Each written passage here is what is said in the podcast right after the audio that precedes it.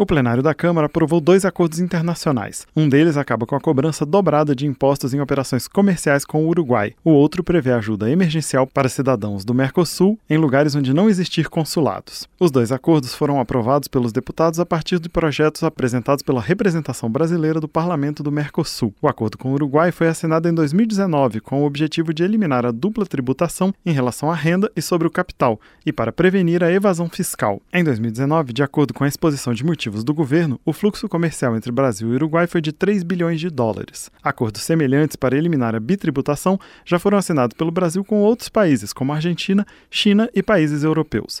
O acordo foi aprovado de maneira simbólica, com o apoio de todos os partidos, como explicou o deputado Kim Kataguiri, do União de São Paulo. Sou absolutamente favorável ao acordo, absolutamente contrário a qualquer tipo de dupla tributação e tudo que vier no sentido de facilitar o livre mercado entre países, de facilitar o livre comércio, vai contar com meu apoio. O plenário também aprovou o acordo do Brasil com países do Mercosul para atendimento em situação de emergência, onde não existir representação consular do país de origem dos cidadãos. Este atendimento será feito, por exemplo, em caso de vítimas de violência familiar, prisão, catástrofes naturais e outras. E os países se comprometem a atuar para localizar a pessoa, providenciar a repatriação e até oferecer pequenas ajudas econômicas. O acordo também foi aprovado de maneira simbólica. Para a deputada Bia Kisses, do PL do Distrito Federal, é uma garantia para cidadãos dos países do Mercosul. Esse acordo ele é muito importante porque ele visa cuidar dos nacionais de países membros do Mercosul, para que essas pessoas tenham, tenham abrigo, elas tenham a proteção do Estado,